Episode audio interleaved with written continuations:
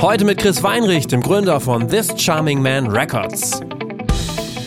So dieses, dieses selber machen, das geht mir manchmal bei, bei oder da, mer da merke ich halt, dass viele Leute mit so einem Businessplan kommen. Aber der Businessplan ist erstmal nicht wichtig, sondern es ist erstmal wichtig, dass man weiß, was man macht, was man kann, wie man es umsetzen möchte, wie viel Zeit man investieren kann und dass man halt auch einfach manche Sachen einfach selber machen muss, weil nicht sofort jemand da ist, der das für einen macht. So ein bisschen Demut der Sache gegenüber halt, ne? finde ich. Das ist so wichtig. Und das haben die meisten Bands, die Erfolg haben. Ne? Also auf jeden Fall langfristigen Erfolg. Herzlich willkommen beim Redfield Podcast mit Alexander Schröder. Ich freue mich heute, Chris Weinrich im Redfield Podcast begrüßen zu dürfen, der ja in Partnerschaft mit Ticketmaster entsteht. Und Chris hat das Label This Charming Man 2011 gegründet und unter anderem Alben von Kadaver, Fjord, Messer oder Die Nerven veröffentlicht. Und das bedeutet zehn Jahre Label und somit runder Geburtstag. Moin, Chris. Herzlichen Glückwunsch. Moin, danke. Ist ja eigentlich so das Jahr der runden Geburtstag. Äh, wir werden ja 20 in diesem Jahr. Ah, ich habe letzte Woche, ja, 20. Ja. Ähm, krass, ne? Ich habe mit fünf Herzlichen Jahren das Glückwunsch Label auch an dich dann. gestartet. Ja. Ja, deine Kinder sind schon aus dem Haus sozusagen. Spaß, ja, ja. Ähm, äh, und ähm, Marco von Avocado äh, Booking, den hatte ich ja letzte Woche äh, da, der ist, äh, die sind 25 geworden. Ist ja irgendwie Ja. so ein Jubiläumsjahr anscheinend. Ja, für drei Leute auf jeden Fall. Ja, ich las davon von den 25 Jahren. Das hat mich auch echt erstaunt. Irgendwie ist Marco auch schon immer so da. Ne? Und man vergisst ja halt auch einfach mit seinem eigenen Verfall, wie, wie, wie, wie lange man diesen ganzen Quatsch hier schon macht, ne? Mit Bands Richtig. und, und so, ne? Und immer die Richtig. gleichen Leute sieht und trifft und so. Also danke, du dass du mich in deiner Sendung Ja. hast erstmal. Ja, ger gerne, auf jeden Fall. Wie, wie bist du so äh, gestartet? Du bist, äh, glaube ich, äh, als Schlagzeuger in jungen Jahren durch äh, mit diversen Bands rumgetourt, ne? Ja, also, ähm, oh, meine Güte, wann haben wir denn angefangen? Äh, irgendwann in den 90ern äh, oder vielleicht Ja. sogar in den A- Ende der 80er, glaube ich schon. Da habe ich so die erste Band gemacht, aber das ist alles so ferner liefen. Die, Mhm. Da haben wir nicht nur so regional, ich komme ja aus Ostwestfalen, regional gespielt, so auf dem Sportfest und so. Ne? Äh, Hm, das genau. war schon Punkrock im weitesten Ja. Sinne. Ähm, aber äh, da war die, die Schamgrenze war, war noch nicht so ausgebildet. Da hat man noch so alles mitgenommen, wo man, wo man eine Bühne und Strom hatte, da haben wir, haben wir halt gespielt. Ach, Aber wir haben, ähm, also je- jetzt so, dass man rumgekommen ist und Touren gespielt hat, fing halt in der Tat mit Enfold an. Das war so Mhm. 96. Und dann, da waren wir auch in Amerika auf Tour und ähm, Europa und, und solche Sachen. Ja, und dann stolpert man ja relativ schnell, lernt man ja da, zum Beispiel aus der Zeit kenne ich halt auch Marco. Ne? Ich würde jetzt nicht sagen, dass wir so Kumpels sind, aber auf jeden Fall kennt man sich. Ne? Wir haben Ja. mal Hero Die Today zum Beispiel zusammengespielt, diverse Male. Solche Sachen Okay. halt. Ne? Aber das war so alles so Hardcore-Punk. Äh, Ja. Musik, ne? Ja, also okay. Krach, Krachkram, also nichts, was die, das Gros der, der äh, deiner Hörer wahrscheinlich irgendwie so äh, kennen wird. Ja. Ja. Ähm, ja, genau. Und dann bin ich, äh, also diese Sache mit der Band, äh, da war, war ich, als wir das schon ein bisschen gemacht haben, bin ich relativ schnell dann nach äh, Münster zum Studieren gegangen und dann äh, in Münster, äh, also Geografie habe ich studiert und während des Studiums habe ich angefangen bei Greenhell zu arbeiten. Mhm. Und da bin ich dann halt im Endeffekt auch echt lange hängen geblieben. Ähm, habe währenddessen dann irgendwann mein Studium auch zu Ende gemacht, aber habe da eigentlich einen festen Job bei Greenhill gehabt und währenddessen diese ganze Bandgeschichte weitergemacht. Also nachher dann mit The Now Denial zum Beispiel oder Durango 95, da haben wir auch diverse Touren gespielt Mhm. an Japan und all so ein Kram und Südafrika, so obskure, ob, obskure Ausflüge Ja. haben wir da gemacht. Naja, und dann irgendwann, als die Band sich aufgelöst hat, äh, äh, The Now Denial, das ist jetzt elf Jahre her oder so, äh, dachte ich mir, und da geht es jetzt Richtung Label, dass ich irgendwie, man hat, ich hatte auch nicht Lust, mit 35 mich mit irgendwelchen Youngstern im Proberaum zu setzen und die Leute, mit denen ich hätte gerne Musik machen wollen, hatten alle Bands und deswegen Ja. habe ich dann gesagt, ey, da mache ich halt irgendwas anderes und was, dann ist mir halt so das Label eingefallen, ne? Ja. Und dann habe ich angefangen, 2011 das Label so parallel zu der Arbeit bei Greenhill zu starten. Okay. Äh, Dieses Geografie-Ding, ne? Ist das so ein Punkrock-Ding? Carsten Ehlich, ne, von Merch Cowboys ist auch, hat auch Geografie studiert, fällt mir gerade Den so habe ich aber nie gesehen an der Uni.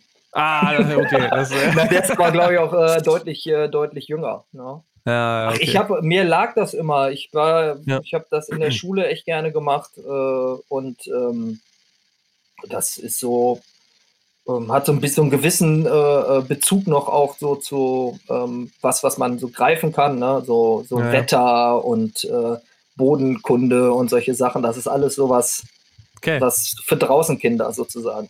Naja, okay, und- okay. Ich wusste eigentlich aber nicht, dass Carsten das auch gemacht hat. Okay. Das ist mir neu. Habe ich jetzt gerade von dir erfahren. Ja, ja, also siehst du, äh, lernst auch du was. ähm, Ich lerne jeden Tag hoffentlich. so ist es, so ist es. Ähm, aber äh, bei Green Hell, äh, wann bist du bei Green Hell angefangen? Boah, 2000? 2000, 2001? das ist schon lange ne? Ja, Ja. ich habe da fast 20 Jahre gearbeitet. Also für Leute, die das jetzt nicht kennen, ne? also Green Hell ist eigentlich so der Plattenladen in Münster und vor allem einer der bekanntesten Mailorder ja für so alternative Musik, hätte ich jetzt mal gesagt, so. Ähm, Also aus Münster jeden heraus. Fall. Ja, Früher ja. auf jeden Fall für, für so Punk und Hardcore so eine Institution. Und das hat sich natürlich äh, alles so ein bisschen aus, ausgedünnt, ne? wie sich die Ja. Musikindustrie halt auch so entwickelt hat. Also ja, mittlerweile gibt's, kannst du halt alles kaufen bei Green Hell. Ne? Also nahezu Mhm. alles. Ja Auf, je, auf jeden Fall deutlich mehr als früher. Kannst halt zum Beispiel auch eine Jazzplatte kaufen oder eine Hip-Hop-Platte oder irgendwie Ja. sowas. Ne? Okay. Und was hast du da gemacht bei Green Hell? Ein Einkauf. Ah, okay. Also ich habe äh, zu Greener gehörten ja früher äh, ähm, Burnout in Hamburg, ne, Ja. Burnout Records und äh, zur Hälfte Defiance in äh, Köln. Na, also äh, Underdog mhm. Record Store Ja, Äh, und Defiance das Label. Und ich habe halt für die für die Läden, früher haben wir das so eher so wie Frankreich gemacht, da war Greenhill so Paris und äh, die Sat also die Satelliten haben, wurden so von uns beliefert. ja. Und das hat sich halt alles so ein bisschen auch jetzt geändert, dass die selber äh, angefangen haben, bei den Vertrieben zu bestellen. Früher war das halt, Mhm. lief das alles über Greenhell.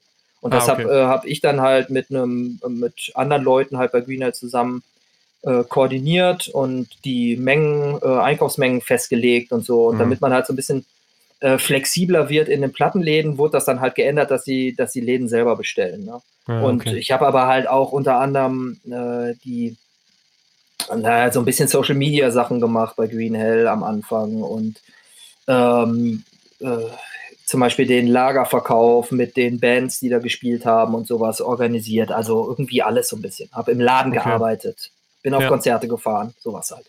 Was hat sich denn in dieser Zeit eigentlich spürbar so verändert, wenn du das so rückblick, rück, rückblickend siehst? Das ist ja jetzt quasi fast 20 Jahre her. Ähm, Gab es da so bestimmte Hochzeiten oder Tiefpunkte? Also ich hätte jetzt gesagt, Revival der Schallplatte, Niedergang der CD, irgendwie so in dem Bereich. Also, ich habe ganz lange immer gesagt, ähm, auf, die, auf die Frage, auf so eine Frage, äh, ob jetzt Vinyl wieder en vogue ist und so, ne, habe ich gesagt, bei Greenhill war das halt immer en vogue. Also das Ja. war spezialisiert auf, auf äh, Vinyl und ähm, es gab halt, wo ganz viele Leute halt die Platten rausgeschmissen haben, haben halt so Punkrock-Labels, Hardcore-Labels, auch zum Teil auch Hip-Hop, aber nicht, also die haben auch irgendwann aufgehört, in den 90ern Platten zu, zu pressen, aber auf jeden Fall Hardcore und Punkrock haben immer, da gab es immer die Schallplatte. Ne? Das, das war so das Medium. Und Ja. ähm, ich würde sagen, die Hochphase war definitiv für Green Hell wahrscheinlich 2002 bis 2000, also oder 2001, 2002, 2003, so, ne? Also dieser Umbruch, Mhm. Millennium-Umbruch, da, äh, also keine Ahnung, sowas mit einer Jimmy Eat World Clarity LP oder so, ne? Also die haben wir halt, weiß nicht, tausendmal verkauft oder so, würde ich Ja. jetzt sagen. Ja. Das sind natürlich jetzt mittlerweile Zahlen für andere Mail-Order, wenn du es jetzt vergleichst mit HAV oder so, ist das jetzt äh, äh, also die verkaufen natürlich halt auch jetzt äh, Mhm. irgendwelche Themen in solchen Stückzahlen, aber früher war das natürlich einfach, da gab es das nirgends, ne? da gab es das halt vielleicht bei Flight 13 oder bei uns oder so, ne? Und ja, genau. da war das halt so das Ding. Und ganz grundlegend verändert hat sich, dass der stationäre Einzelhandel halt einfach nicht mehr so wichtig ist, um, um so Trends zu setzen. Ne? Mhm. Klar, da gab es halt, äh, da hatte jeder halt noch ein Nokia 3110 oder irgendwie sowas, kein Ja, Internet und die erste E-Mail-Adresse. Ne? Also wenn ich so überlege, die haben die Enfold-Touren haben wir organisiert, um das jetzt kurz zu springen, aber es ist ja ungefähr gleiche Zeit. Ja, ja. Da hat man halt so Briefe geschrieben ne, zu irgendwelchen Leuten Ja. in Tschechien oder irgendwie so Ja. und hat gefragt, ey, hast du Lust, unser Konzert zu machen? Und dann hat man drei Wochen gewartet, bis man eine Antwort gekriegt hat und so. Ne? Ja, Also, und deswegen brauchte man halt den stationären Einzelhandel, einfach äh, um so sich zu informieren, was überhaupt neu ist. Ne? Also eine, Ja, okay. eine, eine Zeitung, ein Newsletter oder ähm, also postalische Infos waren wichtig, plus der Einzelhandel. Und da waren halt, Mhm. ey, ich überlege, was am Samstags bei Greenhill im Laden los war. Da haben wir mit zwei Leuten an der Theke gearbeitet und haben durchgehend verkauft. Ja. Da waren halt Leute, die da sind halt Wagenladungen Leute gekommen aus dem Ruhrgebiet, aus, aus dem Norden, war es Ja. aus dem Emsland und so, aus Köln zum Teil, die halt wirklich Fahrgemeinschaft gemacht haben, um in, äh, zu uns zu kommen. So äh, ganz eben Büren hat, glaube ich, bei uns zum Beispiel regelmäßig am Wochenende die Platten Ja. gekauft. So, ne? ja. Also Plattentourismus. ja. in der Tat. Also wirklich, Krass. das war echt, echt heftig. Ne? Und das hat sich natürlich komplett geändert, ne? weil Ja. weil du bist ja selber Mr. Digital mit deinem Label so und, und äh, also natürlich nicht nur, aber du bist ja gut aufgestellt und das merkst du ja halt auch selber. Ne? Das Ja, ja. äh, schiebt sich halt immer mehr weg vom physisch hin zu äh, digital und physisch ist halt so das, das Liebhaber-Ding. Ne? Mhm. Also das wird, wird halt nicht ganz wegfallen, da bin ich fest von überzeugt. Ähm, aber dass du halt einfach, also wir haben früher zum Beispiel mit unserer Band überhaupt nicht drüber nachgedacht, weniger als 1000 L äh, LPs oder 7 Inches zu pressen. Ja. Ja. Ja, das war ja ein absoluter No-Brainer, dass man auf jeden Fall 1000 gemacht hat. Und wenn Ja. du eine ganz dicke Hose gehabt hast, hast du gesagt, ey, wir machen 2000. Ja? Okay. Und die ist man aber halt auch losgeworden. Einfach ohne Vertrieb, ohne, oh, weißt du, also ohne großartig, dass, dass, dass man sich da jetzt ein Bein ausgerissen hat. Ne? Nur so Graswurzelgeschichten und so. Ähm, also da waren halt einfach, die Leute waren halt hungriger auf wirklich den physischen Tonträger. Ja. Und jetzt, Ja. selbst bei einer etablierten Band, auch vielleicht, ich weiß nicht, wie viel Marathonmann-LPs du, du dann so presst oder so, ne? aber das ist ja eine durchaus mehr als bekannte Band, in, also auch über so Genregrenzen Ja. hinaus. Ja. Und von sowas hätte man ja früher gesagt, okay, wir machen auf jeden Fall 5000 oder so. Ja, ja. Einheiten. Nee, oder, also. Vinyl Nee. oder so. Ne? Ja, ja, klar. Das macht ja kein Mensch mehr. Wenn ich jetzt mit Flight 13 oder so, äh, Flight 13 Duplications, wo ich halt relativ viel presse, Hm. rede, die finden schon manchmal halt echt irre, dass ich 500er Pressungen mache und sagen so, ey, so Ja. viele Leute machen nur noch 300. Die Wahnsinn. wollen das praktisch Okay. nur noch im eigenen Shop oder so anbieten ne? und so, so Special-Dinger machen. Und nach den 300 kommt halt einfach nichts mehr. Ja, Ja. krass. Ja, ja, richtig, Ja. richtig. Was, was lernt man denn, wenn man äh, in so einer Position im Mail-Order äh, arbeitet und den Einkauf macht? Da stelle ich mir das so vor, dass du ja jede Woche wie, oder nicht jede Woche, aber dann so über die Laufe der Zeit tausende von Releases irgendwie so durch deine, durch deinen Computer, durch deine Hände fließen lässt. Also, was macht das so mit einem? Oder stellt man da erstmal fest, so, boah, krass, äh, wenn ich selber was mache oder die Dinge müssen irgendwie auffallen? Oder, also weiß ich, was, was lernt man da so, wenn man das so mitkriegt? Also da ist, das ist, äh, ganz viele Leute haben halt immer zu mir gesagt, oder auch, was heißt ganz viele Leute? Die Leute, mit denen man halt so im Kontakt ist, man ist ja so in so einer Bubble halt auch, ne? Ja. Und da haben wir ganz, die meisten sagen so, boah, verrückt, ne? Bei so einem Mail-Order oder du arbeitest im Plattenladen, boah, so High-Fidelity-mäßig, ne? Das ist Ja. irgendwie so totale irre, total kredibile Superjob ist, so, ne? Ja, ja. Dann habe ich gehört, irgendwann, also in, nicht in den ersten fünf Jahren, aber schon relativ häufig gesagt, ja, ey, das wird irgendwann zum Schrauben verkaufen. Ne? Mhm. Also klar Ja. gibt es da halt so Sachen, wo man total Fan ist und wofür man brennt, aber es ist auf jeden Fall, stumpft man halt auch ab, einfach weil das so eine Menge von Zeug ist, was rauskommt. Ne? Und ähm, das ist natürlich sehr geschmäcklerisch, was dann halt auch durch, wie, ne, wie man auswählt und so. Und äh, das wird, glaube ich, halt auch nicht weniger, gerade, was, was so angeboten wird. Und auffallen, ja, wie, wie fällt man auf? Sag mir, erzähl mir das. Erzähl mir das Geheimnis. Wie, wie, wie fällt man auf? Was muss man Nee, aber machen? ja, ja, ja, richtig. Ja, aber hätte ja sein können, dass du dann auch wirklich dann so für dich so feststellst, dass ja, pff, also auch als Einkäufer sozusagen, ey, wa, was wähle ich denn aus? Nur die Sachen, die ich kenne, was klingt spannend, du kannst dir das ja auch alles gar nicht mehr anhören dann, ne? Nee, äh, man liest halt quer, ne? Also ja. da, klar sind da so, da hat, liest man so die, hat man so die Buzzwords, ne? Oder Buzzbands sozusagen ja. und dann äh, Referenzen waren da halt wichtig und also so richtig gefeatured habe ich Sachen, die ich selber super fand. Aber man kann natürlich nicht nur so einen geschmäcklerischen Mailorder machen, dass nur das reingenommen wird, was ich super ja. finde. Ne? Das wäre ja, ja halt auch stinklangweilig. Das will man ja auch niemandem, also stinklangweilig vielleicht nicht, aber äh, das möchte man ja, äh, man möchte ja breiter dastehen als der Geschmack richtig. von einem. Ne? Oder einer. Und deswegen ähm, habe ich eigentlich alles, was so was okay mäßig, also was man zeitlich gut machen konnte und was, äh, was ich dachte, was halt gut ins Portfolio äh, äh mhm. passt, habe ich halt reingenommen. So, ne? Ja, und, okay.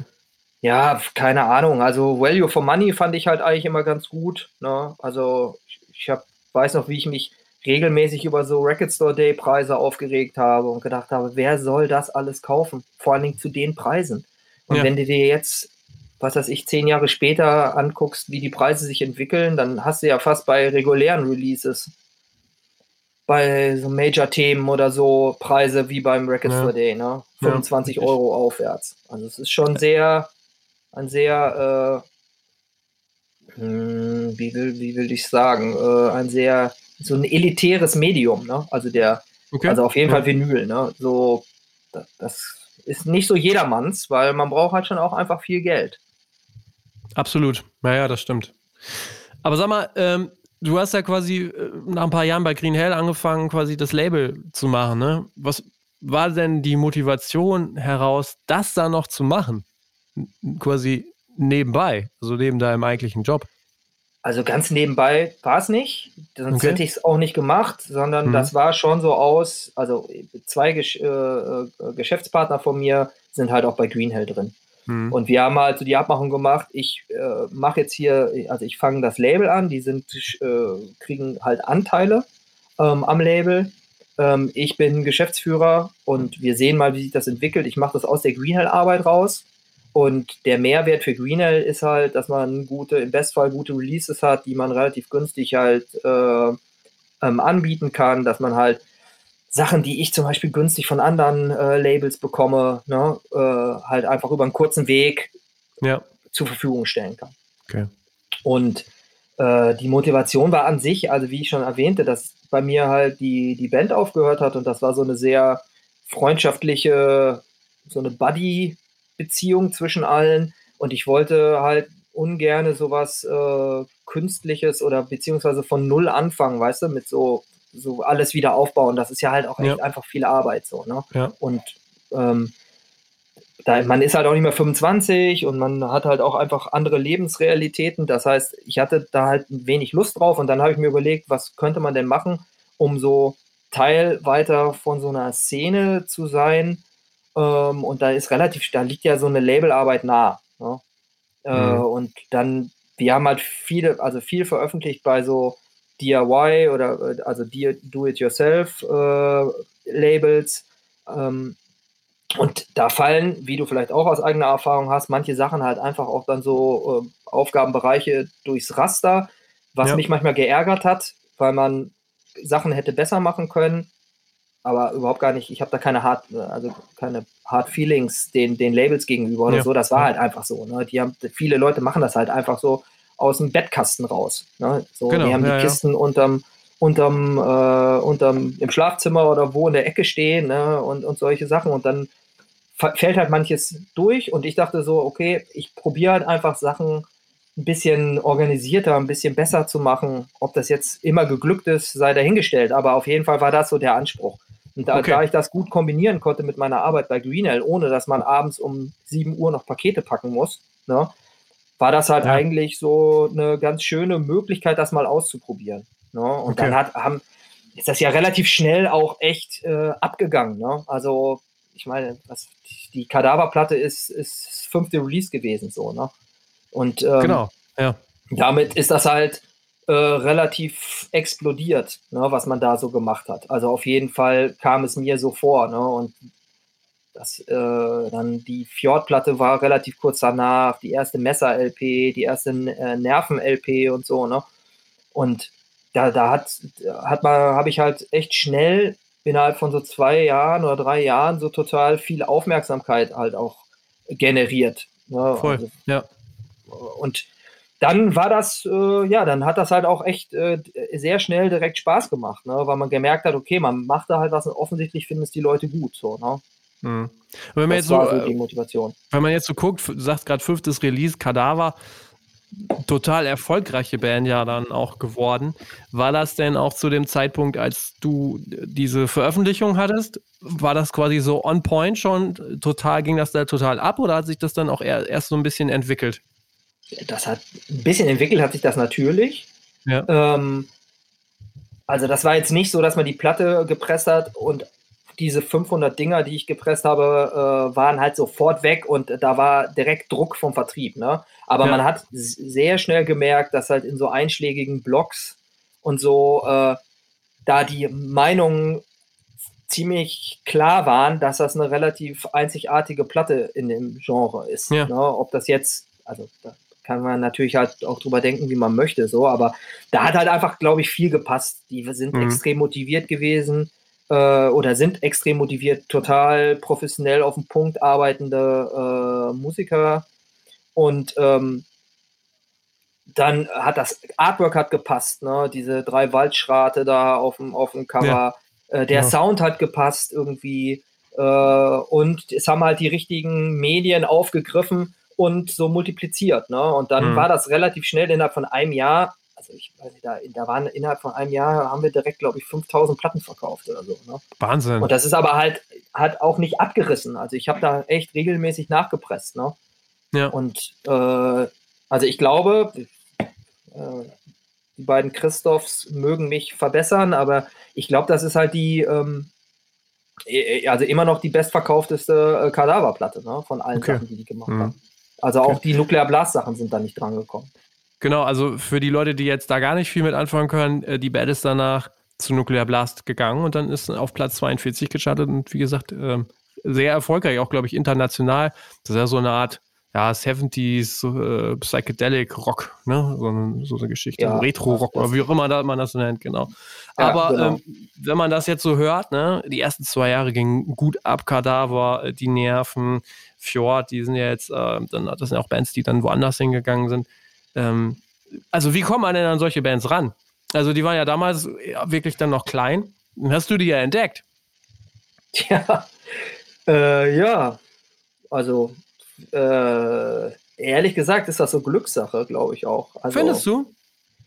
Naja, also ich, ich, äh, ich möchte mir nicht anmaßen, dass ich so ein Goldgräber äh, ja. bin, weißt du? ich bin, ich mache mich nicht aktiv auf die Suche im, im, im Netz bei Bandcamp oder so nach irgendwelchen äh, jungen Talenten oder sowas oder alten Talenten oder so, sondern bei Kadaver, ich bin mir ehrlich gesagt gar nicht so richtig sicher, wie das war. Ich meine, der, ähm, also Christoph äh, Bartelt kommt halt aus Imbüren.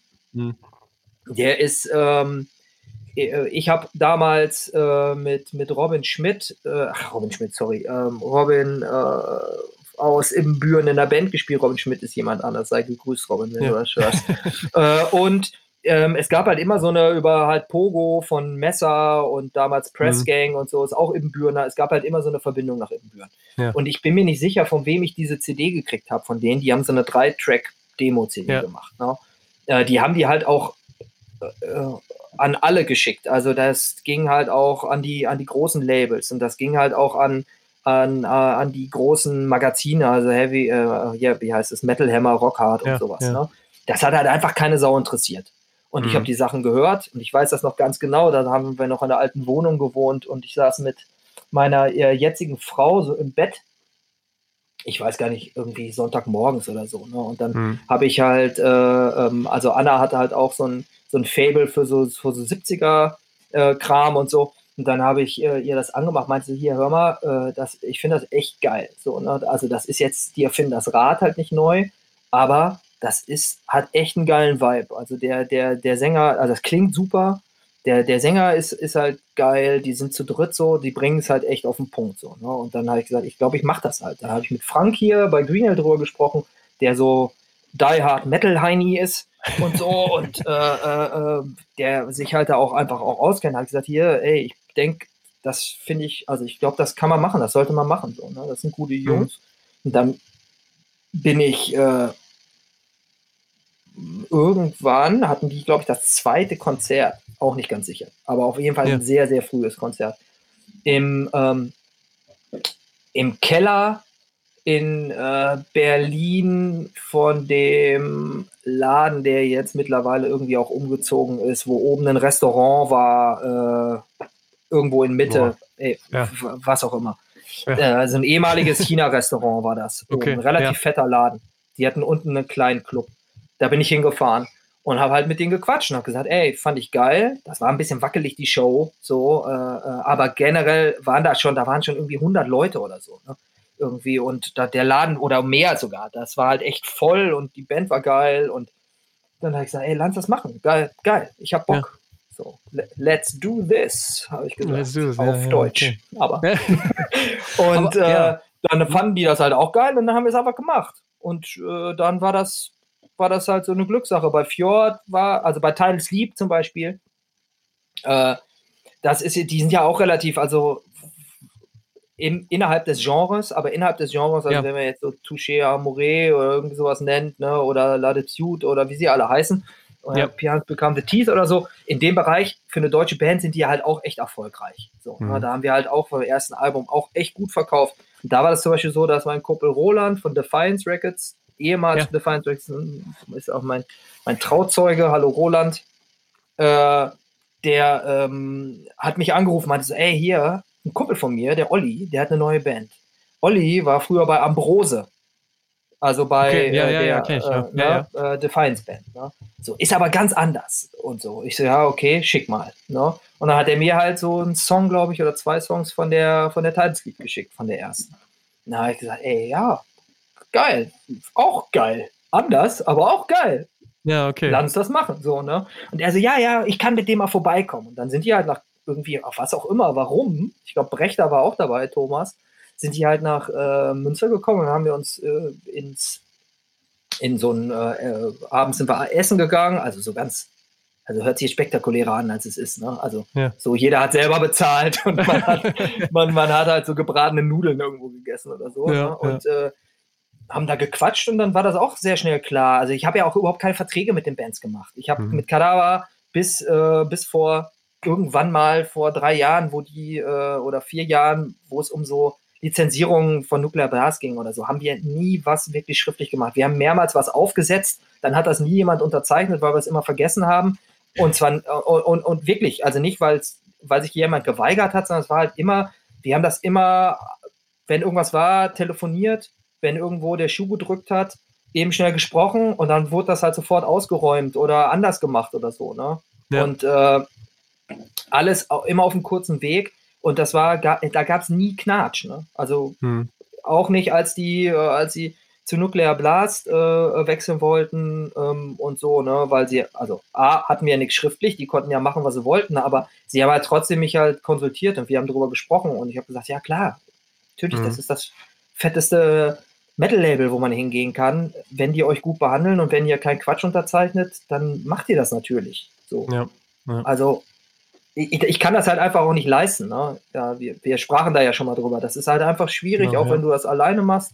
Wenn eine Band auf einmal so einen Sprung macht, dann die werden halt automatisch damit professioneller im besten Fall. Die haben halt Leute, die für sie arbeiten, also die vielleicht ein Merch machen oder die mitfahren, die Licht machen, etc. pp. Und, und so ein Label muss generell, sollte das halt auch mit ein bisschen mitwachsen, damit man halt einfach auch eine gute Infrastruktur bringt. Ne? Ja. Und das, ich kann das äh, alleine nicht leisten, irgendwie einen normalen Job zu arbeiten, aus dem Job das Label zu machen, Promo selber zu machen, äh, äh, vielleicht Verlagsarbeit etc. pp. Ne? Und Ja. ähm, das geht dann halt irgendwann nicht mehr. Ja. Äh, und deswegen war das, äh, also das aber jetzt, ich, ich springe, tut mir leid, das ähm, Kein Problem. äh, des, deswegen, ich war bei ähm, keine Verträge und Handschlag Ja. und so und die meisten Sachen, also auch mit Nerven, mit den Nerven, da kam das war eine Idee oder beziehungsweise ein Kumpel von mir, äh, äh, Dirk Elsing, der Fin Dumont äh, Records macht, der bis, bis dato, bis zu der Zeit, bis zur Nervenplatte, ähm, hat er sehr garagige und spartige Sachen gemacht. Und dann hat, der hat, glaube ich, das erste Demo von denen gehört. So asoziale Medien, vielleicht haben die es, glaube ich, noch oder so. Okay. Und auf jeden Fall meinte der, Alter, die sind mega geil. Check das aus. So, ne? Habe ich gesagt, ja, geil. In der Tat geil. So, ne? äh, lass uns machen. Und dann hat er gesagt, ja. ja, ja, er hätte halt, ich weiß gar nicht, ob er irgendwie nicht so, ich glaube, er hatte sich das vielleicht auch nicht so zugetraut, das alleine zu machen, weil das letzte, was er gemacht hatte, war halt irgendwie nicht so super erfolgreich. Und dann haben wir das halt einfach erst zusammen gemacht, die erste Auflage, 500 Stück oder so. Die waren halt auch sauschnell weg. Da gab es halt diese Platte mit der, mit der Bonus-Single, diesem Lana Del Rey Cover-Song und so, ne? Und ja, das kann, da kommt immer eins zum anderen. Also man kennt halt mhm. Leute, die kennen Leute und irgendwann ja. befruchtet sich das selber. Ne? Dann bringt halt eine Band ja. mit. Wenn man es jetzt so von der anderen Seite nochmal anguckt, weil das würde mich schon nochmal interessieren. Das sind ja jetzt, du hast es erzählt, die ersten zwei, drei Jahre recht erfolgreich dann auch mit diesen genannten Bands. Wenn man es mal umdreht, was zeichnet denn, du hast es bei Kadaver schon so ein bisschen angesprochen, was zeichnet denn diese Bands im Großen und Ganzen aus? Also warum sind die so erfolgreich? Klar, gute Musik steht immer ganz oben, aber das ist es ja nicht komplett. Also ähm, es gibt so Eigenschaften, wo du sagst, naja, aber die machen alle das und das oder, ne, also woran liegt's? Also die, die brauchen erstmal die absolute Unterwerfung und die totale Selbstaufgabe, um erfolgreich zu sein. Nein, natürlich nicht. Äh, ich weiß, worauf du hinaus möchtest. Und, und zwar äh, geht es, also eine gute Platte reicht halt einfach nicht. Ne? Das, mhm. äh, glaube bin ich fest von überzeugt. Ist, du musst halt live ist das A und O, dass eine Band live überzeugt. Ne? Und dass die das, was die machen, umsetzen und zwar in einer, in einer nachvollziehbar ehrlichen Art. So, also das ich, ich, ich glaube, so eine, so eine, dass du dem Künstler abnimmst, dass das halt so real ist, was der macht, ist, glaube ich, so dass die Hauptsache eines Erfolges. Dann muss das Album gut sein oder der Song oder die Single oder was auch immer was. Und dann müssen halt, äh, müssen die halt auch wissen, dass man auch selber erstmal ein Invest bringen muss. Ne? Also Zeit investieren muss. Dass man äh, im Bestfall viele Seiten der Medaille des, des Plattenmachens, des Künstlerseins halt auch mal vielleicht selber ausprobiert und nicht direkt nach drei Konzerten sagt, wir brauchen jetzt aber ein Booking. Und man denkt so, ja, nee, braucht ihr nicht, ja. sondern ihr braucht erstmal Erfahrung. Und Erfahrung sammelt, in, sammelt man, indem man halt selber Sachen ausprobiert. Ne? Ja. Und indem man selber probiert, eine Tour zu, zu buchen. Auch wenn das beschwerlich ist. Und das ist in manchen Genres wahrscheinlich deutlich schwieriger als im Punkrock oder im Hardcore-Genre, weil da einfach Strukturen bestehen.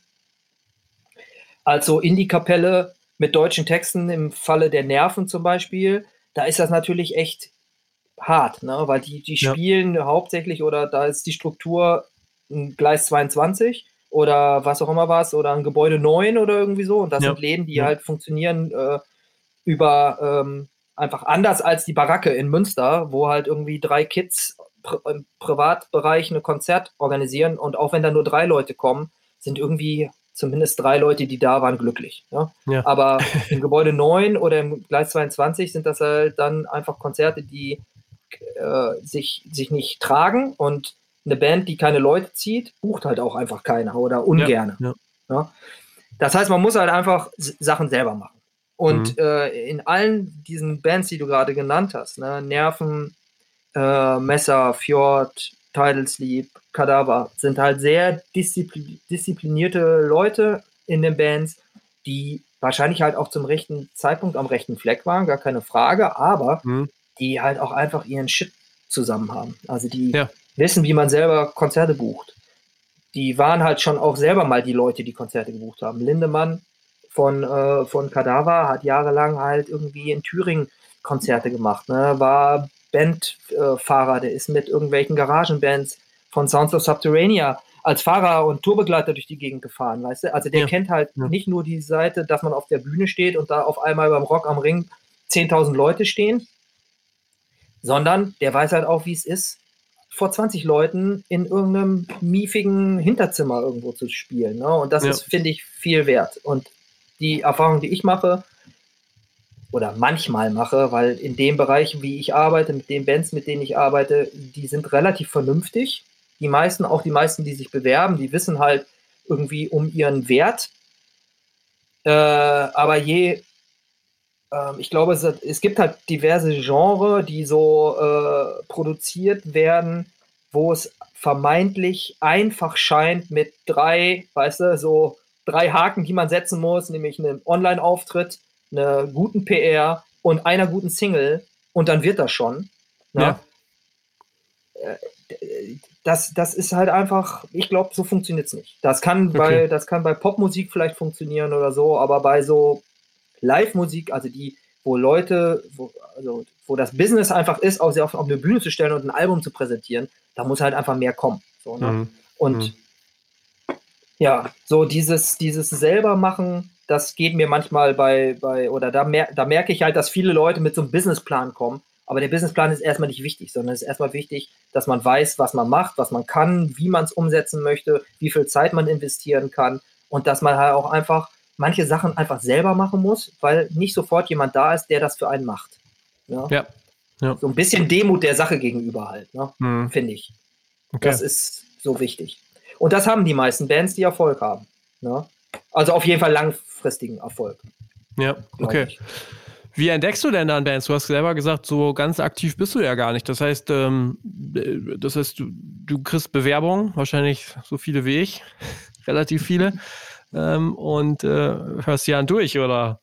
Also jo, wie kommst du an also, neue Bands? Ich höre nicht alles, weil manche Sachen, finde ich, disqualifizieren sich halt schon alleine vom Foto, was mitgeschickt wird oder irgendwie so, oder von der, von der Art, wie da angesprochen wird. Ja, da, richtig. Ja. Da habe ich da, das dazu habe ich halt auch wahrscheinlich hätte ich Zeit dazu, aber ich habe auch einfach keinen Bock, weil ich denke, das macht halt auch keinen Sinn. So, man muss nicht jedem eine, eine oder jeder oder, oder so eine Chance geben, wenn man von vornherein schon weiß, dass das irgendwie nicht passen wird. Ja, ja. Ähm, aber klar, mhm. ich kriege halt Sachen zugeschickt, ich höre mir die interessanten Sachen an, ähm, dann trete ich mit den Leuten in Kontakt und sage erstmal, dass mir die Sachen gut gefallen. Oder es kommt eine Band und sagt, ey, pass auf, was, wir haben mit denen und denen gespielt. Die sind absoluter Wahnsinn. So geschehen im Fall Fjord. Da haben nämlich Tidal Sleep mit denen, glaube ich, in Aachen gespielt. Und Thomas Brechter rief mich an und sagte, ey, das ist vielleicht nicht 100% deine Baustelle, aber check die aus. Das ist fett. So, ne? Und äh, also sozusagen, mein, ich habe so, mein A&R-Team ist sozusagen, sind, sind ganz oft die, die Bands, mit denen ich zusammenarbeite. Ne? Okay. Also, weil das ist, die sind halt natürlich auch näher dran. Ne? Ich kann ja. halt äh, auch nie auf jedem Konzert hier rumtouren und so. Also will ich halt auch gar nicht. Ne? Mhm. Und ähm, von Bands, von denen ich die Meinung schätze, auf die kann man sich meistens halt auch einfach dann äh, verlassen. Ja. Ne? Wenn die sagen, ja. ey, das ist, das hat Hand und Fuß, check das aus, dann hat das meistens auch Hand und Fuß. Ne?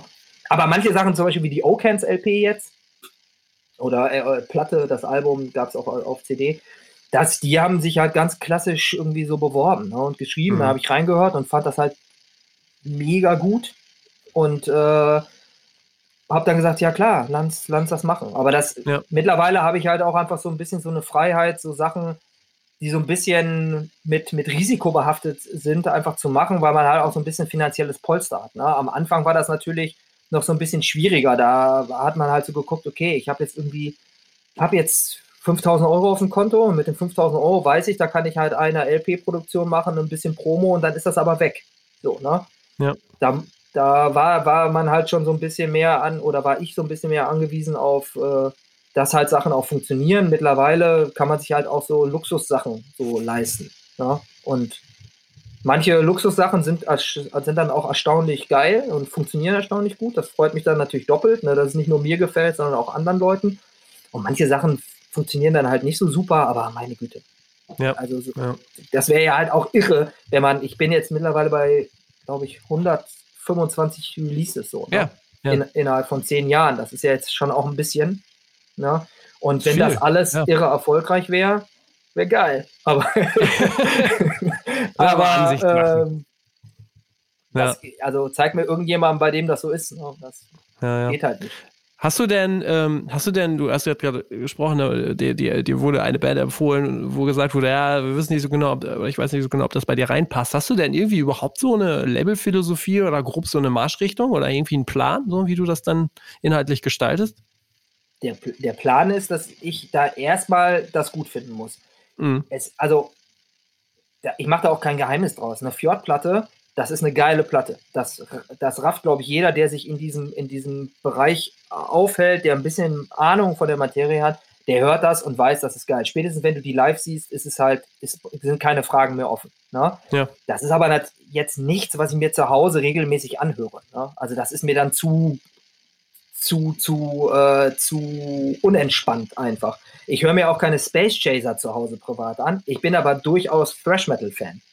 Na, also Space Chaser ist Berliner Thrash Metal Band. Ja. Haben jetzt gerade zu, äh, zu Metal Blade gesigned und so. Ne? Also äh, das, das ist, äh, das eine hat nicht unbedingt was mit dem anderen zu tun. Ne? Also die, die, Föhrplatte, ich finde die, find die schon gut. So, ne? Ich finde auch eine Messerplatte gut oder ich finde auch eine White Wine Platte gut, aber das sind jetzt Zweifelsfall, im Zweifelsfall höre ich mir zu Hause halt eine äh, Creedence Clearwater Revival LP Best mhm. of an oder so, ne? Und leg die auf, weil ich das halt äh, so zum Relaxen halt geiler finde. Ne? Ja, ja, und klar, ich hatte bei der ja. Arbeit die ganze Zeit Musik um die Ohren, mit der ich arbeite. So, also mir reicht manchmal halt einfach auch das, was ich bei der Arbeit so mitkriege, an, an äh, äh, Rezipieren von so einem Album, weißt du? Also, Ja. da, also ich höre dann ja halt so eine Platte auch, keine Ahnung wie oft. Ne? So. Richtig, Das ist natürlich ja. was anderes im Gegensatz zu früher in den 80ern oder in den 90ern, wo man so anfing, Musik zu hören, wo man sich in so Alben verliebt hat, die man wahrscheinlich 200 Mal gehört hat oder Ja, so. ja. Aber so hört ja, glaube ich, auch nahezu keiner mehr Musik, einfach weil so Mhm. viel da ist, was geil ist, was man entdecken kann. Ne?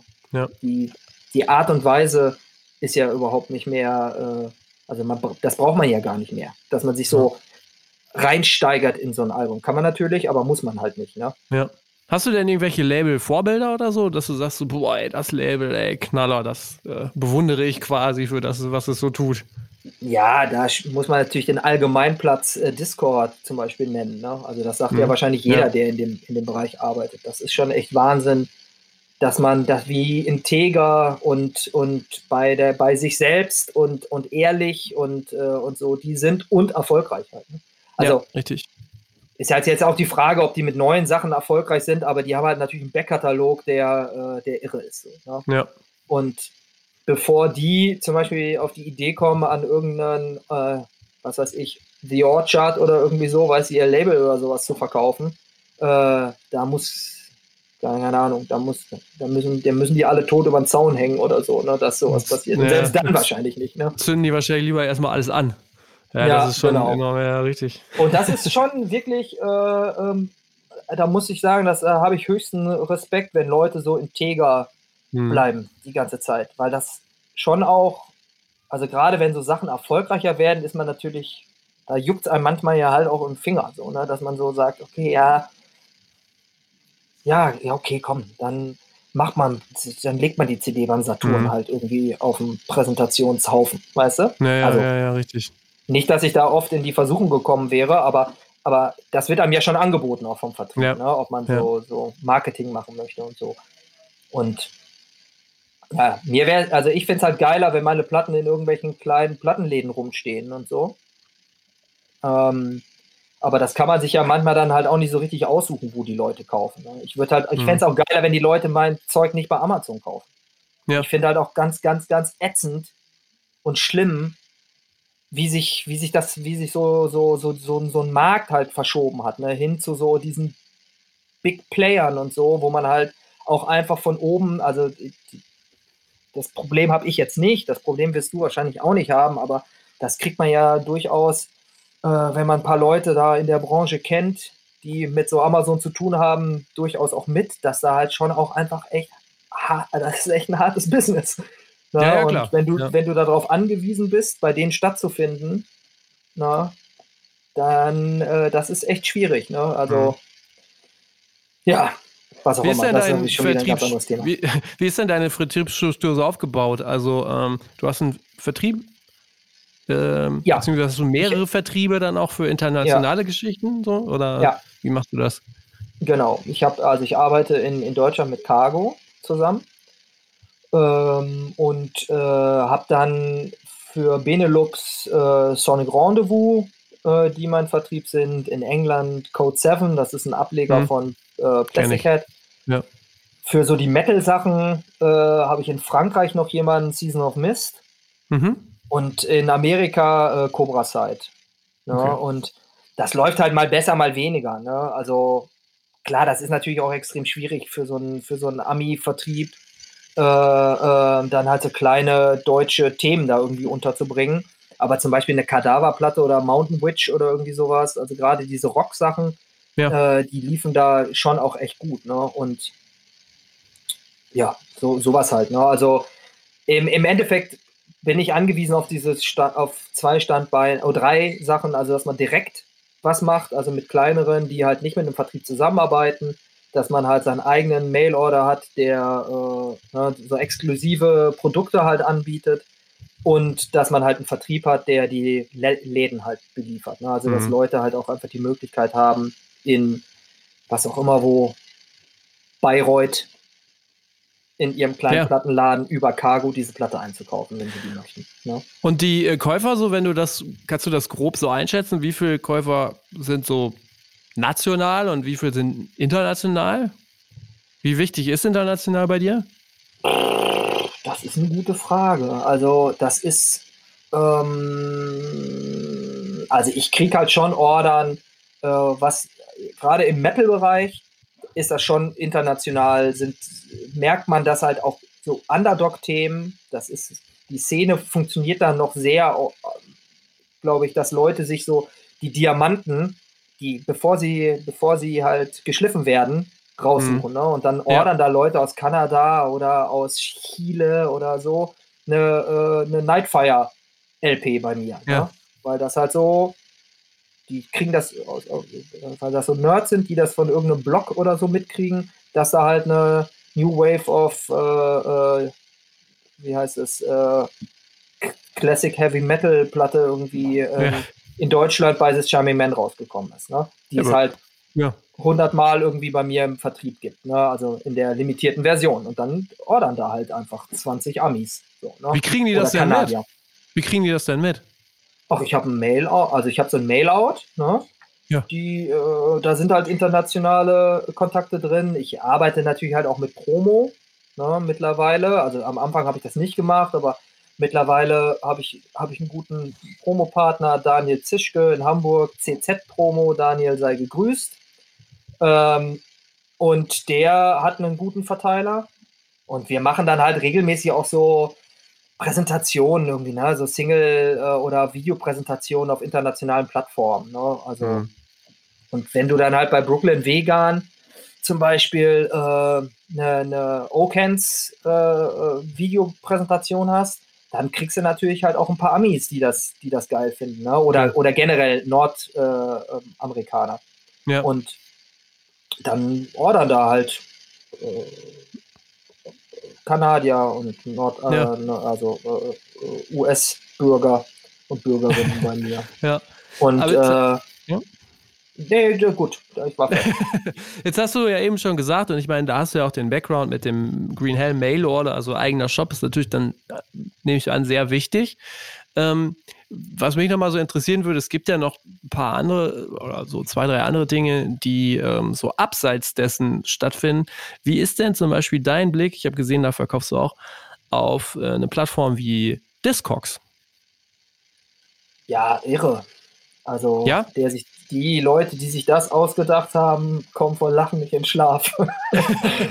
Äh, das ist schon echt eine, also einfach eine Wahnsinnsidee äh, gewesen. Ja. Also, also für die Leute, die es nicht kennen, ist halt eine Plattform, die eigentlich damit genau. angefangen hat, dass du so als Fan deine so ein bisschen äh, deine Musikkredibilität zeigen konntest, indem du gelistet hast, was du so zu Hause im Schrank stehen hast, ne? mit den, also aber sehr präzise mit unterschiedlichen Pressungen, Matrixnummern etc. pp. Und daraus hat sich dann, irgendwann haben die sich gedacht, ey, da sind jetzt so viele Leute, die ihre Platten da listen, da schließen wir doch mal ein Marketplace an, dass man nicht nur List Sachen listen kann, um zu sagen, hier, guck mal, das habe ich, sondern guck mal, das möchte ich gerne verkaufen. Und das ist mittlerweile äh, so Amazon des Plattenverkaufens, würde ich sagen. Ja. Ne? Aber äh, irgendwie ja, keine Ahnung, irgendwie, irgendwie hat da keiner Probleme mit, ne? Also, das ist halt schon riesig einfach, ne? Ja. Da sind, ich weiß nicht, wie viele Millionen Tonträger da gelistet sind, ne? Und da, also das, da verkaufe ich auch, ja. ja. Das heißt, daraufhin wolltest du ja genau, hinaus, ja, aber das hält sich bei mir so in Grenzen. Ne? Also das, okay. weil die, also da, klar, da verkaufe ich halt schon auch irgendwelche limitierten Sachen und so ein paar Tauschsachen oder so. Ähm, aber das Haupt, mein Haupt-Mail-Order-Geschäft ist über meine Seite.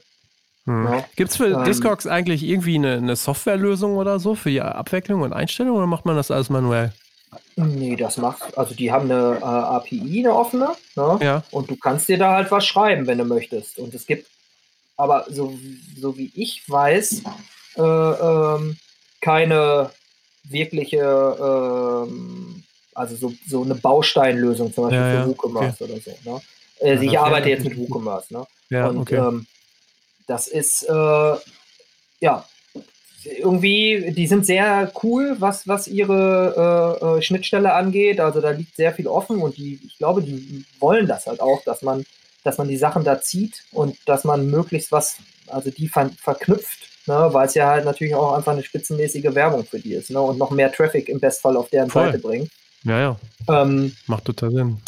Aber auf jeden Fall ist das halt eigentlich so der, der Online-Plattenladen der Zukunft, ne, weil du okay jeden, also alles, jede Kleinigkeit, jede, jeden Unterschied, alle 1500 Pressungen einer Pink Floyd äh, äh, The Wall oder äh, Dark Side of the Moon ne, mit allen Misspresses und Sondereditionen äh, findest du da und wenn du also wenn du nicht deinen Verstand bisher verloren hast mit deiner Plattensammlung, dann geht die Discogs, spätestens dann verlierst du ihn.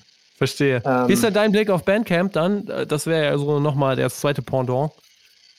Also Bandcamp, erstmal äh, finde ich, dass das auch eigentlich, eigentlich, eine coole Plattform ist. Also mhm. ähm, auch da, wer es nicht kennt, ist mehr oder weniger so eine, äh, so eine Online-Plattform, wo du als Künstler oder als Label oder wie auch immer, also könnte meine Mutter auch äh, einfach ihre Sachen, die so unter der Dusche singt, äh, hochladen.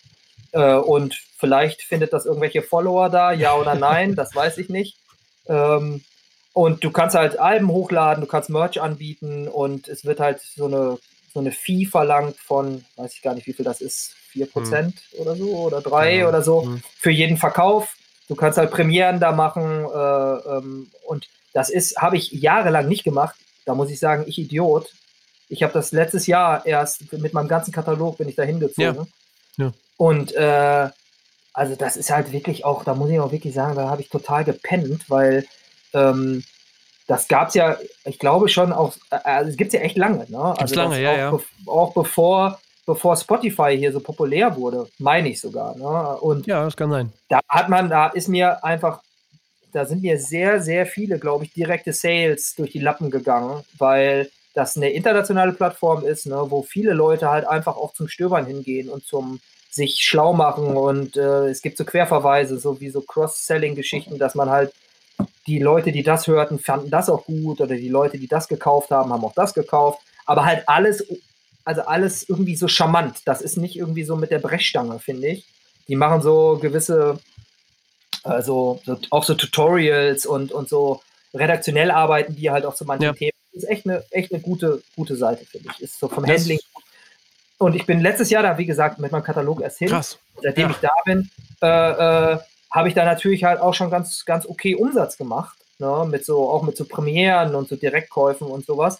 Und hätte ich das halt gemacht zu einer Zeit, wo eine, was weiß ich, Teil Sleep, Kadaver, also vor zehn Jahren. Ja, ja, genau. Ja ja, frag mich nicht, wie viel Kohle ich da verschenkt habe.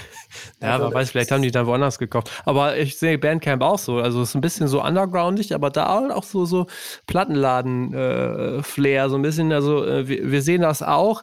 Auch da, äh, weiß ich, kannst du auch nochmal sagen, auch da fehlt so eigentlich so ein bisschen diese Schnittstelle, ne? dass man es irgendwo andockt, wenn man halt was verkauft oder einstellen will, ne? Ja, die haben arbeiten natürlich mit hohen Standards, ne? Also ohne MP3s und sowas. Also du musst halt mhm. schon so High-Quality-Files hochladen ja. und so. Und ähm, ja, keine Ahnung. Ich fände es auch geiler, wenn ich das bei mir aus meinem Shop machen könnte, mit einem mhm. Knopfdruck, so, gar keine ja. Frage. Aber ähm, die Frage ist halt, da muss immer Kosten-Nutzen sehen, ne? Für sagen wir mal, angenommen, selbst wenn man da 500 Euro im Monat macht, ne, oder 1000 oder so, dann äh, so eine Schnittstelle ist halt einfach echt teuer, ne, wenn du da jemanden mhm. ransetzt zum, zum Programmieren. Ne? Ja, ja, das, das muss sich ja irgendwie auch, ja, ja. Äh, auch, auch rentieren. Und ja, im Endeffekt ist das ja auch überschaubar, die Arbeit, die man da mhm. reinstecken muss. Ne? Du lädst, legst das einmal, also wie bei einem Digitalvertrieb im Endeffekt. Ne? Die gleiche Arbeit. Lädst ja. einmal die Files hoch, legst das einmal vernünftig an, gibst ein VÖ-Datum und äh, kannst dann halt Premieren machen oder, oder die, den Vorverkauf starten oder so. Aber das ist in der Tat ein gutes zusätzliches Asset, gar keine Frage. Mhm. Ne? Also, mhm. ja, wie gesagt, ich erwähnte es schon. Da war aber ich. Verkauf, aber du verkaufst darüber dann auch richtig äh, physisch, ne? Also Schallplatten ja. auch und CDs und so. Ja. Genau, genau. Okay. Ja. Okay. Also um, ähm. auch alles übersichtlich, ne? Also jetzt keine 100 LPs von einem Thema, ne? Aber äh, viele nutzen das halt auch nur, ne? Also da gibt es ja, ja, genug Bands, die, die keine eigen, überhaupt gar keine Homepage oder sonst was haben, sondern das halt mehr oder weniger als ihre Homepage nutzen. Hm. Und äh, darüber ähm, ihre physische Verkäufe und, und halt auch Shirts-Verkäufe und so abwickeln. Ja. Naja, genau. Ja, krass. Hättest du eigentlich in diesem äh, Jahr äh, groß was geplant, feiereimäßig zum Zehnjährigen? Ja, immer Remi Demi und, und, und äh, Feierei okay. und so, ne? Dann hoffen wir ähm, für, für nächstes Jahr, ne? Ja, wahrscheinlich schon. Also, ja. ach, keine Ahnung. Letztes Jahr, Anfang letzten Jahres habe ich noch gedacht, ob ich so probiere, so drei Tage hintereinander je hm. einen ehemaligen TCM-Act ranzuholen, weißt du? Also so ja. ein großes Ding und dann zwei andere Bands davor packen. Ich äh, mache jetzt äh, ist was in der Planung, so eine 10 Jahre Charming Man äh, äh, LP. Cool. Das ist aber mhm. noch nicht ganz spruchreif. Also da es gab halt diverse Bands, die so äh, Sessions gespielt haben und das äh, ist so eine alles so Versionen, die es halt noch nicht gab und so und ein paar unveröffentlichte Versionen. Und äh, da arbeite ich gerade dran. Mal gucken, wann das so kommt. Mhm. Aber ja, klar, kannst ja, also so Streaming-Zeug ähm, mit Bands und so, weiß ich nicht. Ist, also dann verschiebe ich es halt lieber. Ja, ja. Aber muss ich ranhalten mit der Schallplatte, ne? Bei den Presszeiten derzeit ist ja der, der Knaller gerade, ne? Ist ja der Wahnsinn. Ja, ich hörte davon. Es, ja. äh, es nörgeln alle. Also ich muss sagen, ich bin, äh, äh, also ich fühle mich da äh, also eigentlich ganz gut aufgehoben gerade. Äh, das ist aber auch denn? echt jetzt in. Bitte? Wo presst du denn? Ach, unterschiedlich. Ähm, okay. Ich mach so, mach so bei Flight 13 Duplications. Ja. Ähm, bin ich jetzt wieder hin, äh, seit, seit einem Jahr oder zwei Jahren wieder mit, mit den meisten Sachen hingegangen, weil in der Tat so das Handling, kurze Wege, ich kenne die halt Ewigkeiten und ja. so, ne? Und äh, man kann da mal kurz anrufen und war davor halt lange Zeit bei GZ in, mhm. in Tschechien. Tschechien ja. Die können natürlich an sich preis-leistungsmäßig halt dieses alles, was so ein bisschen verrückter ist, ne, können die mhm. gut. Mhm. Ne? Also crazy äh, Stanzung, Prägung, you, you name it. Ja, äh, ja. Print, äh, Im Print sind die halt deutlich günstiger als, als äh, in, in, in Deutschland äh, produzierte Sachen. Äh, ja, aber im, im Endeffekt, klar, man wartet halt immer, ne? Ja, richtig. Bis die Sachen, bis die Sachen fertig sind, aber im Moment, finde ich, ist das bei mir, hält sich das alles noch in, in hm. irgendwie im, im, wie nennt man es? In Grenzen. In Grenzen, genau. Im das habe ich gesucht, ja, das Wort. Im Rahmen. Aber es ist auch schon so, dass, wenn man sich das anguckt, du hast ja auch davon gesprochen, von manchen Bands dann wie vierte, fünfte, sechste, was für sich Pressung. Man muss ja eigentlich immer wieder dann auch so Farbeditionen nachliefern. Also die Zeiten, wo man einfach nur mal so mal auf schwarz gepresst hat, die sind natürlich, äh, das ist für keinen richtig spannend anscheinend. Ähm, also da muss man ja auch schon immer wieder auffahren, ne? Ja, ja. Also ich mache es halt einfach ganz gerne auch, weil man die Sachen auseinanderhalten kann. Ne? Also ganz ähm, pragmatisch. Ja. ja, das, also ich bin mir gar nicht sicher, bei einer Band wie Tausend Augen zum Beispiel, das ist ein relativ neues Release bei mir, ist hm. so, so, so Neo-Krautrock, Motorik, was auch immer was, äh, NDW-Zeug, geile Platte, sollte sich jeder, der diesen Podcast hört, mal anhören. Äh, Silberne Maschinen ist der Hit. Und äh, auf jeden Fall, äh, das äh, bei denen glaube ich nicht, dass wenn ich da äh, jetzt nachpresse und die Nachpressung im grünen Vinyl kommt, ja. dass die Leute, die die erste gekauft haben, sich das Ding nur jetzt nochmal kaufen, weil es grünes Vinyl ist, sondern das ist, ja. das kommt ganz auf das Genre an. Da, es gibt so, so Sammelgenre, ne? Äh, bei Kadaver zum Beispiel, diesem Rock 70er Zeug, da ist das schon echt extrem. Ne? Also da wollen Leute alles haben, einfach. Ne? Ja, Jede Pressung okay. von so, ne?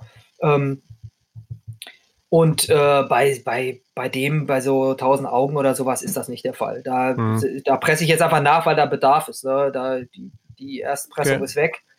Die kriegen gute Presse. Also ähm, die Leute, Kritiker finden es gut und so. Und die brauchen ja halt auch Platten, wenn sie, wenn sie mal irgendwann wieder spielen können. Und ist halt einfach eine geile Platte, die mhm. immer da sein sollte. Okay. Und deswegen mache ich die jetzt halt in farbig und weil Flight 13 halt die Farbe auch rumliegen hatten. Ne? Ich habe halt so gefragt, was habt ihr rumliegen? Die haben gesagt, die Farbe. Ich gesagt, ja geil, go for it. das machen wir. Das ist klar. No? Ja, cool, ey. Sag mal, wie nimmst du denn so diese Szene wahr, in der du dich jetzt äh, seit so vielen Jahren bewegst? Sag mal, diese Punk, Hardcore, wie auch immer Szene. Ähm, ist sie noch aktiv? Ist sie noch rege? Gibt es genug Leute, die was machen, die wirklich aktiv sind im Vergleich zu früher? Also meinst du jetzt, was Platten rausbringen angeht oder was ja, so allgemein, Konzerte einfach, oder ja, genau, alles? Sie Shows machen, Konzerte mal vielleicht auch ein neues Label aufmachen, dann so wie du irgendwann mal. Naja, es passiert ja schon halt was. Ne? Hm. Also ich, ich, ehrlich gesagt, ich bin da jetzt halt auch gar nicht so, so, so ein, äh, so ein Scenester, der hm. jegliche äh, Bewegung ähm, da verfolgt. Ich merke relativ regelmäßig, dass ich schon irgendwie in meiner in meiner Label-Bubble mich auch musikalisch so bewege. Ne? Ich kriege mhm. dann halt so mit, mit wem die, mit wem die Bands vielleicht so zu tun haben oder wenn ja. die mal über eine, über eine, eine, Platte oder, oder Konzert oder so sprechen. Ähm, aber also das ist ja halt auch ein Fulltime-Job, da irgendwie das auf dem, auf dem Schirm zu haben, was szenemäßig in Deutschland oder Europa so abgeht. Ne? Ja. Also da gibt es am laufenden Band neue Bands. Es gibt ja halt auch äh, auch, äh, also guck dir unsere Kollegen Rookie an oder ja. Kidnap oder äh, ähm, wenn es jetzt halt noch ein klein bisschen runterkocht, so Sabotage oder so, selbst Taken by Surprise äh, ja. äh, machen jetzt halt eine neue Platte, die haben längere Zeit nichts gemacht und so. Es kommen und gehen halt Leute. Manche bleiben mhm. länger, manche sind schneller. Es ist eine fixe Idee. Das ist ja halt auch bei manchen, manchmal verbrennt man halt auch einfach Geld und wenn du dreimal halt nicht wirklich Glück hast, dann hast du auch irgendwann genug Kohle ja weißt ja. du, in, in äh, Vinyl investiert, das bei dir im Keller rumsteht. Ähm, also ich, ich, also ich sehe das jetzt nicht so, dass das einschläft. Ne? Äh, ja. Ich sehe halt eher, dass Leute eigentlich mittlerweile die besten Möglichkeit haben, Sachen selber zu machen. Das, mhm. Also das hätte ich ja. mir einfach äh, äh, ähm, früher, glaube ich, auch gewünscht, so für meine Bands, dass es, also wir haben selber Sachen selber gemacht, aber also sagen wir mal so, erste Single Enfold, da habe ich ein Praktikum in der Druckerei gemacht und habe irgendwie Schwarz-Weiß-Streifen äh, selber an einer, einer äh, Offset-Maschine äh, gemacht, habe Pappe irgendwie ge, gefalzt und habe tausend Dinger bei mir im, im Zimmer zusammengezimmert und geklebt mit Booklet und all sowas. Und das geht ja halt noch in so, also mein äh, Sören, der unser Sänger von äh, The Now Denial hat Tom the Tummetop das Label gemacht hat, der hat halt die ersten Sachen gemacht. Der hat halt so Beihefte genäht. Also mit der, der hat tausend wow. Beihefte kopiert und dann mit der Nähmaschine zusammengenäht, in kleine Umschläge reingesteckt, das halt auf irgendwelche Singlecover geklebt. Also das ist ja die 90er Wahnsinn. Jahre haben die, die ersten äh, äh, Origami meets äh, äh so Home-Arbeit äh, ähm, sag schnell, äh, Arbeiten hervorgebracht ja, ja, ne, im ja. DIY-Bereich. Ne? Weil es halt einfach diese ganze Infrastruktur äh, nicht gab. Ne? Also da, also ich hätte nicht gewusst, wo man halt einfach, äh, also klar hat man es irgendwann rausgekriegt, dass man da und da eine Platte pressen kann, aber dieser Full-Service, weißt du, dass du halt einen, einen Cover halt auch, auch, dazu mhm. kriegst und so. Und dieses Ganze, was, was so Bildbearbeitung angeht, das hat ja alles, sind ja, also was sich in den letzten 30 Jahren technisch getan ja. hat. Ne? Ja. Also vom Home Recording über so, jeder hat sein eigenes Fotostudio irgendwie mit einem Handy zu Hause und so, ne, wo du halt ein, zwei, drei relativ gute Fotos machen kannst. Das ist ja halt alles einfach irre. Ne? Ja. Und von daher, klar ist es geil, einen guten Fotografen zu haben, der, der weiß, was er oder sie oder Fotografin, ne, die, die wissen, was sie machen. Sorry, ich muss mir, manchmal schnalle ich diese Gender-Sache noch nicht so richtig ja. und dann muss ich mich nach, nachträglich äh, korrigieren. Ähm, äh, also das ist halt schon super, mit Profis zu arbeiten. Aber um es jetzt halt nicht ganz so groß aufzuhängen, wenn man startet, kann man halt auch ziemlich geile Ergebnisse selber machen. Richtig, ja. ja. Und halt äh, wirklich, dass dir Bands Sachen schicken, die die halt selber gemacht haben. Also ich habe letztens ja noch mit, mit meinem äh, Kumpel Christian Bethke vom Rama Studio, beziehungsweise äh, Christian Bethke Mastering, mit dem habe ich äh, ähm, geschrieben und der hat mir was geschickt von so zwei Karlsruhern und äh, der war so, der war, der war total irre begeistert. Der meinte, das ist echt der absolute Wahnsinn. Die haben halt alles selber im Keller gemacht. Und du ja. hörst das ja. und denkst, Alter, das ist die neue Wilco-Platte oder irgendwie okay. weißt du? Hm, oder die hm. neue Schins-Platte oder irgendwie so. Ne? Okay, das ist krass. ja, ja, einfach irre. So, ne? was man, was Leute mit einem bisschen Skill und, uh, und so ein bisschen uh, einfach auch so Fingerspitzengefühl für so Technik und so, was die alles halt einfach selber machen können. Vom Video über geile PR-Fotos, über ein Netzwerk, wo man halt so denkt, Alter, aber warum braucht ihr denn ein Label? so, also ihr habt doch alles. Okay. Ja, so, ja, okay. Ihr könnt das hm. doch halt einfach theoretisch. Ja, aber keiner hat Bock, sich drum zu kümmern und so. Ne? Ja. Also, ähm, die, was die Frage war, wie, äh, Entschuldigung, ähm, die, naja, äh, ob, die, ob, die, Leute noch so aktiv sind, ob die Szene noch aktiv so, ist, ob da ich glaube, die sind noch ne? aktiv. Ja, okay. Ich glaube, okay. es sind Leute aktiv. Ja, du bist aktiv, schön. ich bin aktiv. Du ja. kennst halt äh, genug andere Leute, die auch aktiv sind. So. Okay. Und äh, Sachen verändern sich halt auch einfach. Ne? Ja, ja, klar. Ja. Also, Alright. Bands, die lange dabei sind, machen halt Sachen selber, machen ihre eigenen Labels, merken halt Stimmt. auch, ey, wir brauchen dieses ganzen Quatsch nicht mehr, guck dir die Donuts an oder sowas, ne, zum Beispiel. Oder Beatsteaks oder so. Ne? Die, ja. Das sind halt so eigene Firmen, die alles für sich selber machen. Geil. Ja, das stimmt. Alright. Ey, dann sage ich schon mal danke für deine Zeit. Ich äh, hoffe, Bitte. irgendwann gibt es die große Sause dann. In echt. Danke für deine In Zeit. Form War äh, sehr, sehr nett, äh, da zu sein. Alles klar. Mach's gut, ne? Bye, bye. Ciao. Ciao. Vielen Dank fürs Dranbleiben bis ganz zum Schluss. Nächste Woche geht's weiter mit Kathleen Older. Die hat eine PR-Agentur für klassische und zeitgenössische Musik aufgebaut an mehreren Standorten und äh, konnte ein Investment von ca. einer Million Euro dafür einsammeln. Also das ist total abgefahren. Sie hat kürzlich noch ein Startup gegründet. Da ist auch Holger Hübner vom Wacken ähm, involviert. Also total abgefahrene Geschichte. Das Gespräch war auch wirklich sehr großartig und ich finde sehr unterhaltsam. Lasst euch das nicht entgehen. Zum Ende hin auch noch kurz der Hinweis auf Low Budget High Spirit. Der Fab Schütze war ja auch schon mehrfach hier zu Gast und der arbeitet gerade an einer umfangreichen Printausgabe die sehr hochwertig wird und die ihr bei Kickstarter noch äh, wenige Tage unterstützen könnt. Schaut euch das gerne mal an. Und weiterhin der Hinweis, denkt bei Ticketing und Co. an Ticketmaster, unseren Partner hier beim Redfield Podcast. Macht's gut, habt noch eine schöne Woche. Ciao.